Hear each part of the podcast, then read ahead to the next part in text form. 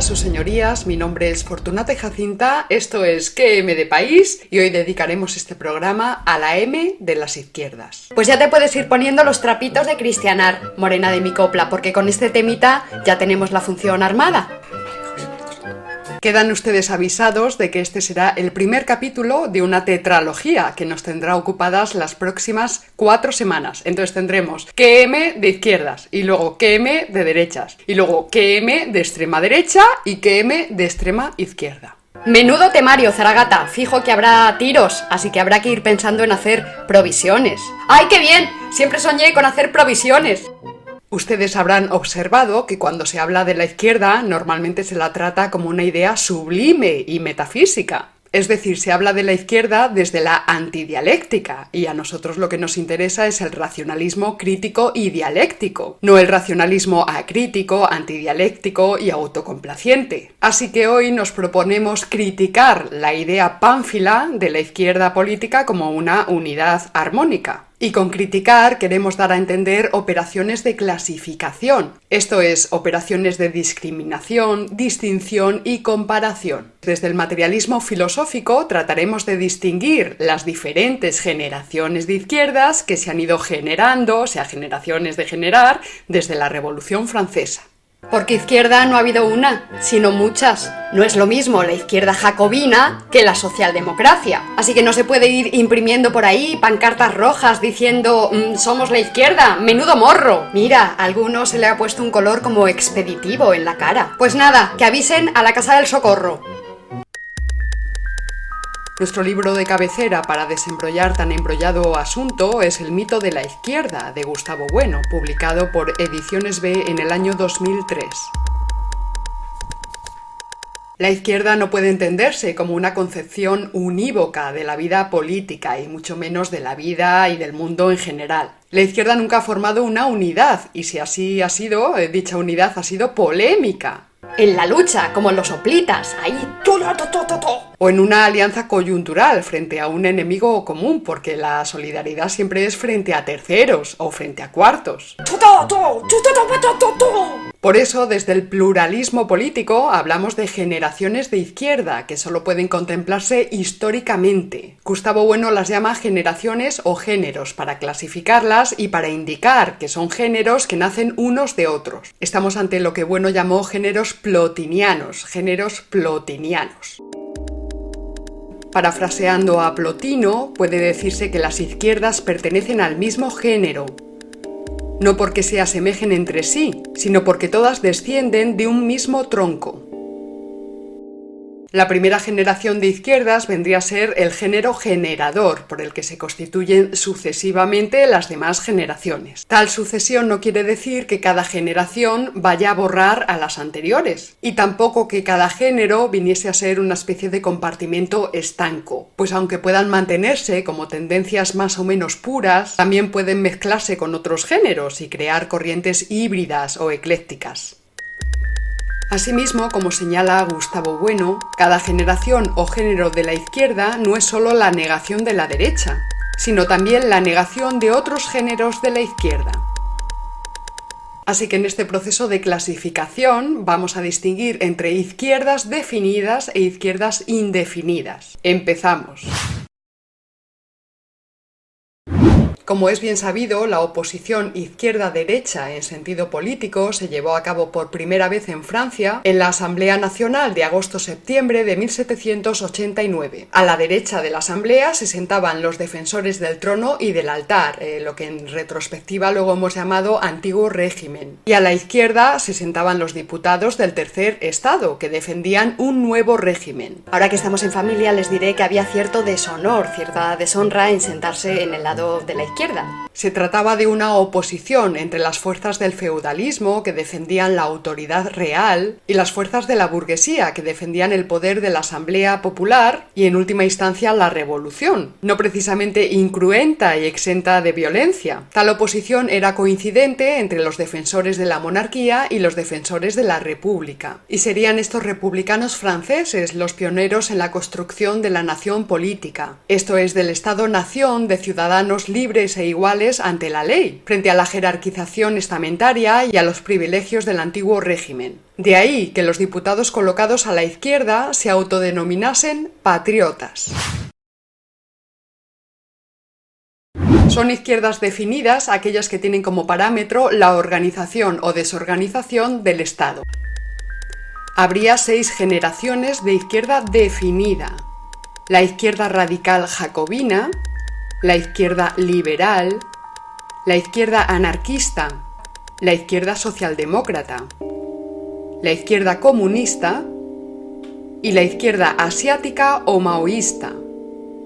Es decir, estas seis generaciones de izquierda definida son seis concepciones del Estado. Es decir, son seis formas diferentes de entender la dialéctica de estados, que se codetermina siempre con la dialéctica de clases, en los múltiples aspectos eh, que conciernen pues, a las ramas y a las capas del poder político dentro de un Estado.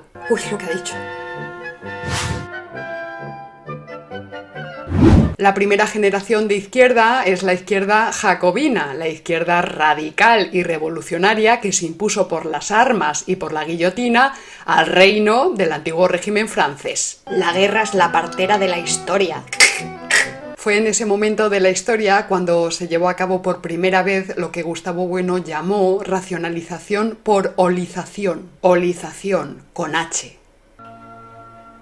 Las izquierdas pretenden guiarse por la razón, en oposición a todo proceder irracional que las izquierdas le atribuyen a las derechas, aunque fundamentalmente a la derecha primaria, cuyos partidarios quieren tornar al antiguo régimen, al estar este basado en el trono por derecho divino y en el altar que reivindica su inspiración en fuentes de revelación suprarracional, como por ejemplo la revelación bíblica.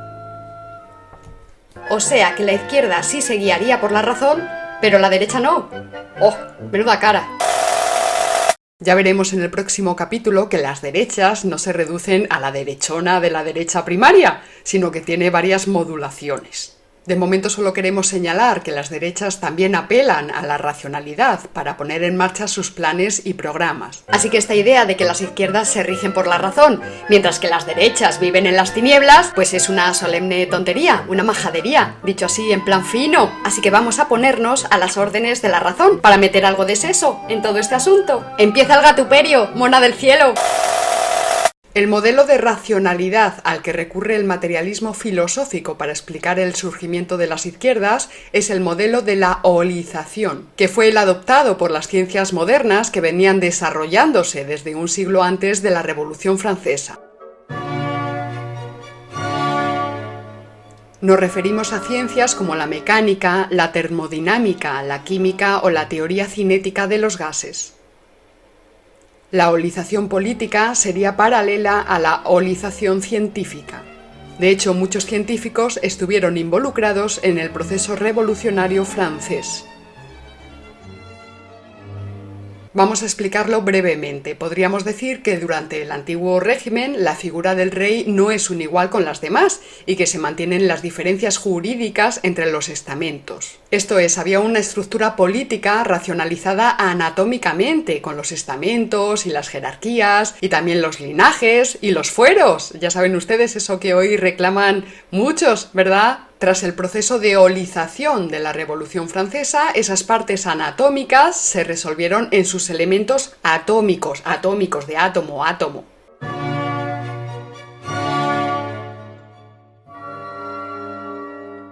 Con la olización del proceso revolucionario de la izquierda radical jacobina, el Estado francés del antiguo régimen se transformó en un Estado republicano, que vendría a ser la primera nación política, esto es, la primera nación canónica. Una nación conformada por ciudadanos libres e iguales, no ya por súbditos, sino por ciudadanos libres e iguales. Del mismo modo que eran iguales y libres en su género, las moléculas de gas contenidas en un volumen molecular. De este modo, las partes anatómicas del reino de Francia, nobleza, clero y estado llano, se disolvieron en sus elementos atómicos, los ciudadanos.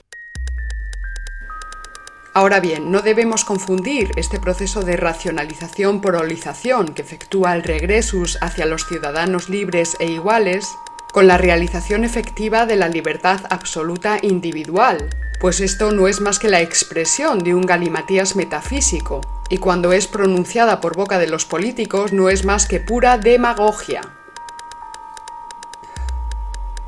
Y tampoco debemos entender tal olización como una enmienda a la totalidad en la que todo se trastoca de arriba abajo de manera emergente. El paso del antiguo al nuevo régimen no fue una transformación instantánea y pura y espontánea, como si el nuevo régimen saliese cual ave fénix de las cenizas del antiguo régimen. No. En su afán por adaptar su conducta a la razón, los jacobinos prohibieron los cultos católicos y protestantes.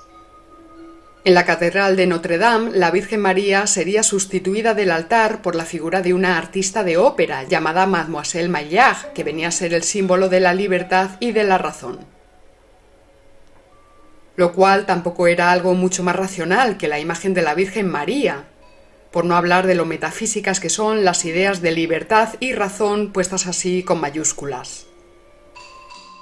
La diosa razón de los ilustrados también era un mito en sentido oscurantista y confusionario, por no decir que era una cosa absolutamente ridícula. Asimismo, los jacobinos abolieron el calendario gregoriano y pretendieron llevar a cabo la inauguración de una nueva era con la proclamación de la República. Sería a través del proyecto imperialista de Napoleón la forma como intentaron consolidar el programa de la izquierda de primera generación. Con Napoleón la revolución tuvo que extenderse si quería perseverar en el ser, y también con el fin de ampliar la racionalización por olización en partes atómicas hacia las sociedades políticas que envolvían y amenazaban a la Francia revolucionaria.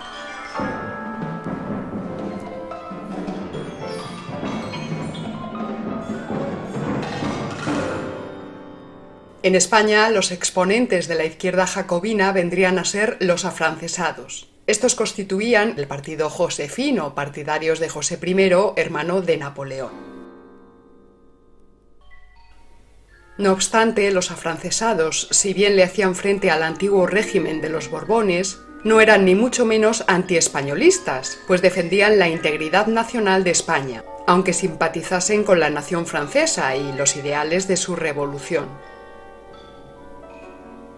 y esto paradójicamente los hacía colaboracionistas de los invasores y coyunturalmente traidores de lesa patria.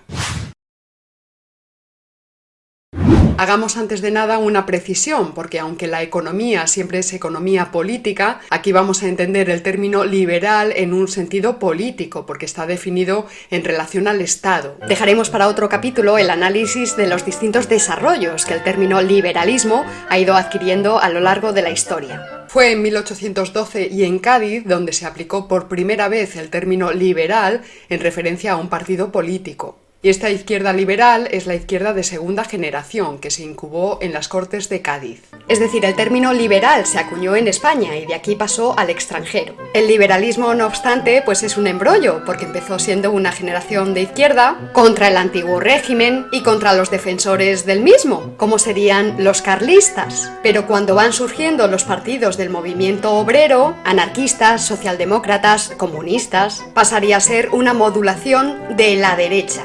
Aunque hay que subrayar que el liberalismo se dice de muchas maneras y que su oposición a los movimientos obreros pues no es la única razón por la que puede ser clasificado como de derecha. Ya lo veremos en el próximo programa, todo esto tan complicado. Los liberales eran los patriotas que junto a los serviles hacían la guerra contra el invasor francés, pero que a su vez la hacían bajo exigencias revolucionarias, lo que les enfrentaba a los serviles los cuales se resistían a quitarle el título de soberano al rey. Es decir, todos estos le hacían la guerra al francés, pero mientras los liberales querían depositar la soberanía en la nación, pues los serviles no. No, no, no, no. Los liberales tenían la convicción de hacer desaparecer el antiguo régimen de España. Quien deja de ser amigo de mi patria, deja de ser lo mío. España no lidia por los Borbones, ni por Fernando. Lidia por sus propios derechos. España lidia por su libertad.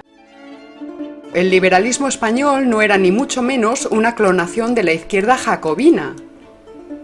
Entre otras cosas porque el antiguo régimen español era un imperio, cosa que no era el antiguo régimen francés, cuando fue negado y superado por los jacobinos. Aclaremos, por tanto, que los afrancesados aceptaban el sometimiento de España por una potencia extranjera. Así que los liberales fueron los verdaderos representantes de una izquierda política genuina española. La izquierda bonapartista no cuajó en España y solo fue un episodio efímero. En cambio sí cuajarían las logias masónicas, pero bueno, eso ya es otra historia. ¡Uy! ¡Mira! Alguno se ha puesto eléctrico con esto que acabas de decir. La izquierda liberal española no derrocaría al trono y al altar, pero sí retiraba la soberanía al monarca para depositarla en la nación, que ya empezaba a ser nación política canónica. También hay que advertir que los liberales no componían una masa homogénea y que pronto se dividirían en modernos, exaltados y progresistas. También hay que señalar que ni los liberales se autodenominaban de izquierdas ni los serviles de derechas, porque esa es una clasificación hecha en retrospectiva. La oposición izquierda-derecha en sentido político no se presentaría en el Parlamento español hasta 1871. Y en 1931 tal oposición entraría en el reglamento de las Cortes, aunque asociada al significado topográfico del hemiciclo. La Constitución de 1812 dice en sus primeras líneas La nación española es la reunión de todos los españoles de ambos hemisferios. La nación española es libre e independiente, y no es ni puede ser patrimonio de ninguna familia ni persona. La soberanía reside esencialmente en la nación, y por lo mismo pertenece a esta exclusivamente el derecho de establecer sus leyes fundamentales.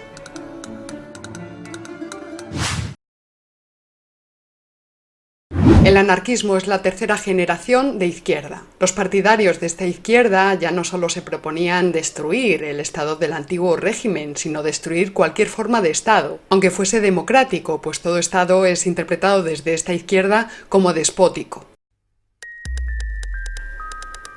Gustavo Bueno distingue tres especies de anarquismo, el anarquismo comunalista, como eran las comunas epicúreas, las comunas de los municipios aldeanos o las comunas hippies del siglo XX.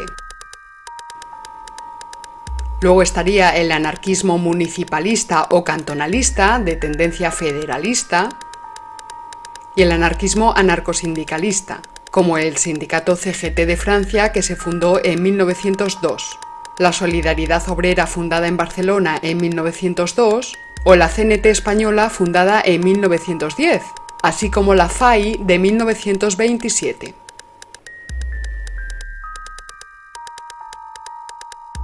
Fue precisamente en España donde la izquierda anarquista eh, tuvo cierta relevancia. La CNT llegó a tener entre 500.000 y un millón de afiliados durante los años de la Segunda República. La insurrección de octubre de 1934 contra el gobierno de dicha república se prolongó más en Asturias precisamente porque allí se unieron a los insurrectos los anarquistas. Se formó la Unión de Hermanos Proletarios, una alianza entre socialdemócratas de algún modo bolchevizados, comunistas y los propios anarquistas. El anarquismo fue finalmente neutralizado, pero no por las tropas del bando nacional, sino por los comunistas en mayo de 1937, cuando estos tomaron el edificio de la Telefónica que estaba ocupado por los anarquistas. Sería una guerra civil dentro de la guerra civil general. Tras la guerra, muchos afiliados a la CNT y a la FAI se afiliaron a la Falange, de ahí que la llamaran la Failange, Failange. Oh. Hija, ¿estás llevando bocado sabroso al Festival de la Murmuración? Pues muy requete bien. A ver si al final no quedan más que los rabitos de las cerezas. La socialdemocracia es la cuarta generación de izquierda. Pretendían traer el socialismo de una forma gradualista, reformista. De ahí que no fuesen partidarios de la lucha de clases y de la revolución violenta, sino de la reconciliación armónica entre las clases a través de métodos democráticos es decir, dentro de la democracia liberal y de la legalidad establecida por esta. Los socialdemócratas no querían ni oír hablar de la dictadura del proletariado, ni de métodos violentos para conseguir sus objetivos. De lo que se trataba era del desarrollo democrático en el que crecería la clase media, y por eso la transición del capitalismo al socialismo se pensaba de una forma continuista, no a través de la violencia revolucionaria. En España, la socialdemocracia la han liderado el PSOE e Izquierda Unida. Y ahora también el partido Podemos, aunque ahora se aproxima más en sus ocurrencias a la izquierda indefinida, que ahora vamos a ver qué es. No obstante, como vimos en nuestro anterior programa, el PSOE salido del Congreso de Suresnes es otro partido respecto al que fundó Pablo Iglesias en 1879.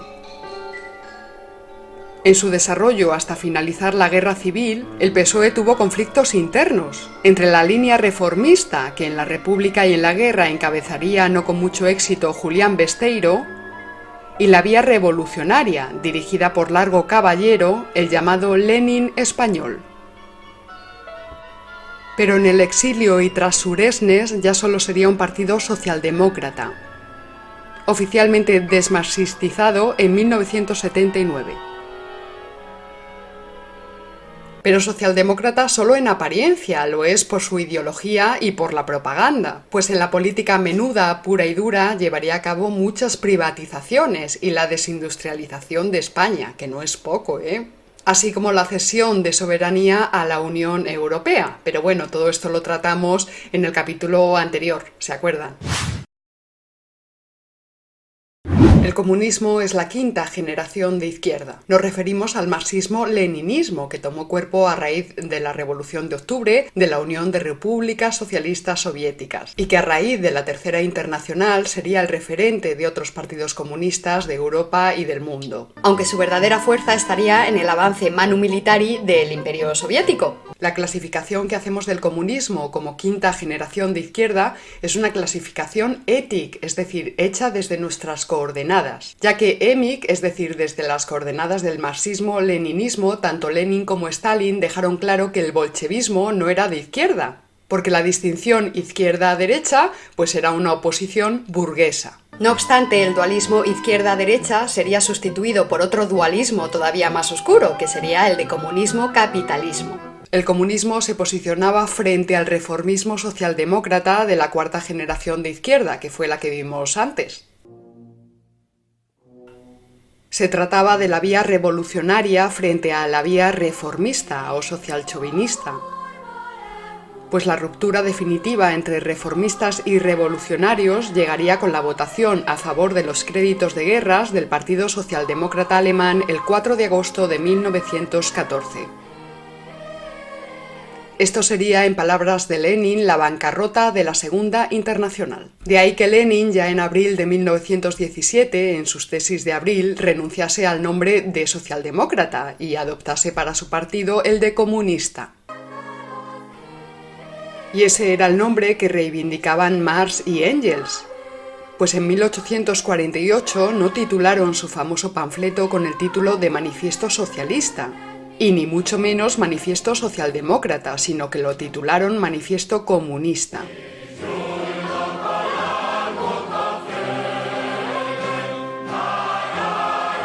En España, el Partido Comunista de España, el PCE, sería la única oposición seria al régimen franquista,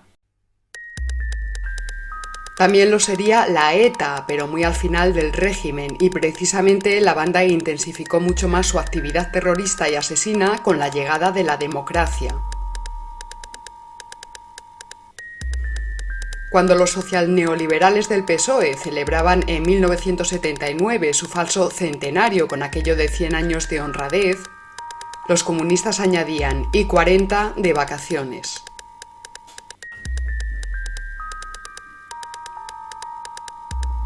La oposición al régimen franquista del PSOE empezaría el año 2000, tras la victoria por mayoría absoluta del PP en las elecciones generales. Se trataba de un antifranquismo retrospectivo, tras pasar 25 años desde la muerte del caudillo. En 1979 el Partido Comunista de España renunciaría al leninismo y se integraría en esa cosa llamada eurocomunismo, que quedó en puro humo. Serían los tontos útiles del neoliberalismo en su asalto final a la Unión Soviética. En 1986 se integraría en la coalición de Izquierda Unida y en 2016 esta coalición se integraría en Unidos Podemos, que en 2019 se llama Unidas Podemos. Tócate los pies. Y de una socialdemocracia blanda e irrelevante, salvo en algunos momentos de los llamados años de la pinza de Julio Anguita, pasó al izquierdismo más indefinido y recalcitrante, con apoyo explícito al llamado derecho a decidir y en pos de la autodeterminación de los pueblos. Y esto es lo que queda del Partido Comunista de España. ¡Tócate los pies! La sexta generación de izquierda es la izquierda asiática, o más en concreto la izquierda maoísta. Esta se iría incubando en los años 20 y 30, pero sería el 1 de octubre de 1949 cuando llevó a cabo la revolución y se hizo con el poder del imperio del centro. Los comunistas chinos fueron los que sacaron a China del llamado siglo de las humillaciones el que va desde la Primera Guerra del Opio en 1842 hasta la victoriosa revolución liderada por Mao. En tal humillación China no era una colonia de iure, pero sí de facto de los imperios occidentales, el francés y el británico fundamentalmente. Pero con Mao, China pasaría a ser una potencia independiente, con muchas dificultades, pero ya en camino de enderezar su posición política en la dialéctica de clases y geopolítica en la dialéctica de estados. En 1979, China reestructuró su política con aquello de un país, dos sistemas, bajo la presidencia de Deng Xiaoping.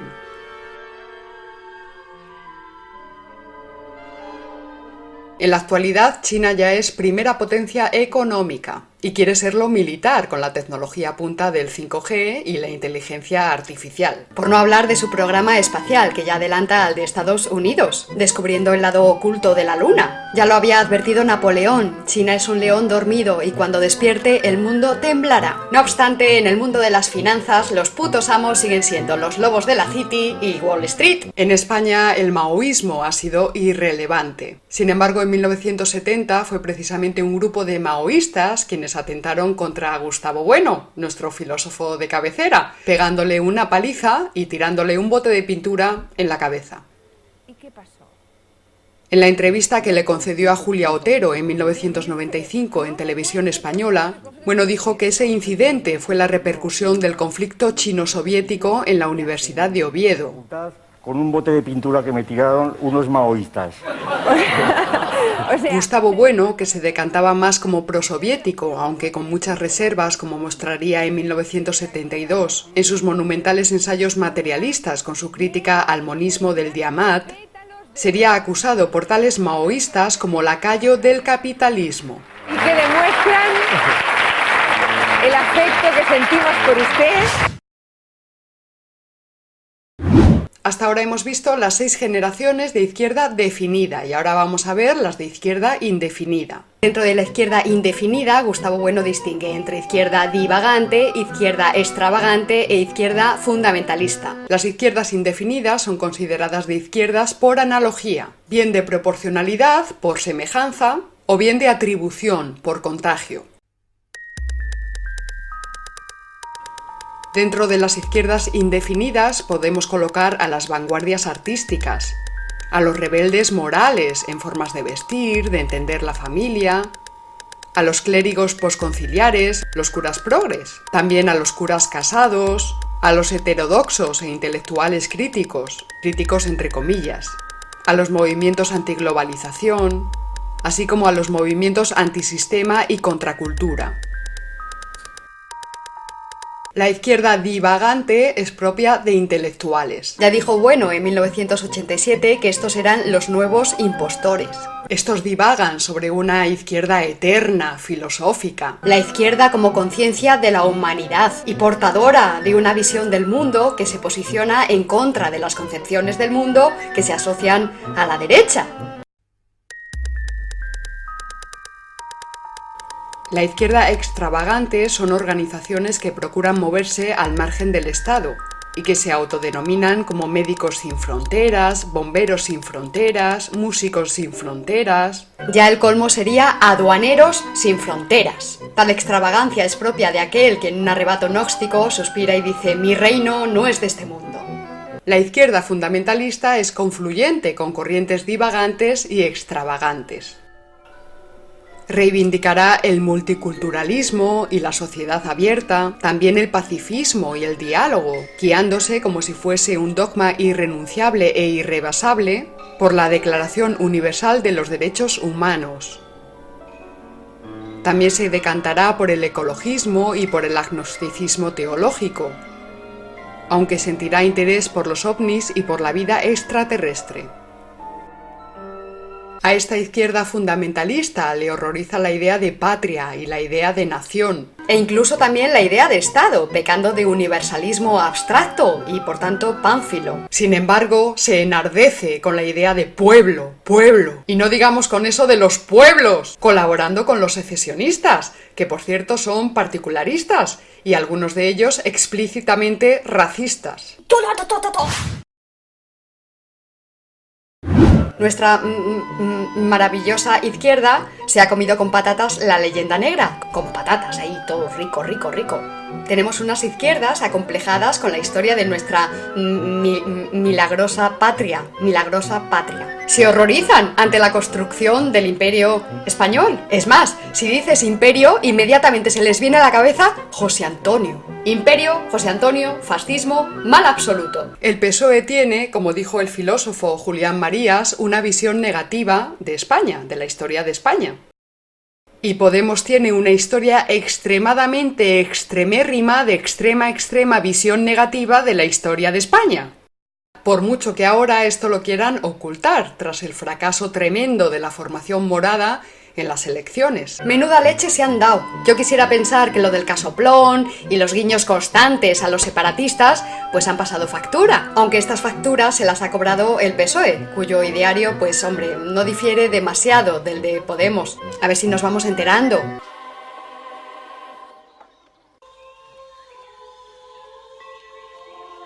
Estos izquierdistas se han creído que el descubrimiento y la conquista de América se hizo con expolio y genocidio que la Inquisición era una máquina de picar carne, o mejor dicho, de asar carne, y que además lo hacía por gusto sádico y no por cohesión social, que se expulsó a los judíos y a los moriscos porque España es un país de fanáticos, intolerantes, racistas y xenófobos. Asimismo piensan que España es un país atrasado, y de atrasados y subnormales mentecatos, ineptos, bobos, solemnes, majaderos, desquiciados, puñeteros y malcriados, débiles mentales. Más o menos esto es lo que deben pensar estas izquierdas negro legendarias. Por lo que a mí me llega a los oídos, ¿verdad? Porque estamos hablando de la izquierda altruista, feminista, solidaria, inclusiva y social. Y por qué no decirlo, la izquierda del bien. Invertebrados, culebras simples, boñigas, memos más tuerzos. Si la izquierda es el bien, ¿qué es todo aquello que no es la izquierda? No hace falta tener mucha imaginación para acertar. El mal absoluto, el mal con mayúsculas, el mal total. Este dualismo maniqueo explica muy bien, lamentablemente, el resultado de las elecciones del pasado 28 de abril. Y hasta aquí este capítulo dedicado a la M, puntos suspensivos de las izquierdas. Agradecemos su apoyo y generosidad a todos nuestros mecenas. Ya sabéis que abajo en la caja de descripción de YouTube podéis encontrar los enlaces de interés. Me podéis escribir y hacer comentarios, lo que os parezca pertinente. Recordad que la semana que viene toca la M de las derechas, que también tienen lo suyo, así que espero contar con vuestra compañía. Se despide de todos vosotros Fortunata y Jacinta y recuerda, si no conoces al enemigo ni a ti mismo perderás cada batalla. ¡Hasta luego!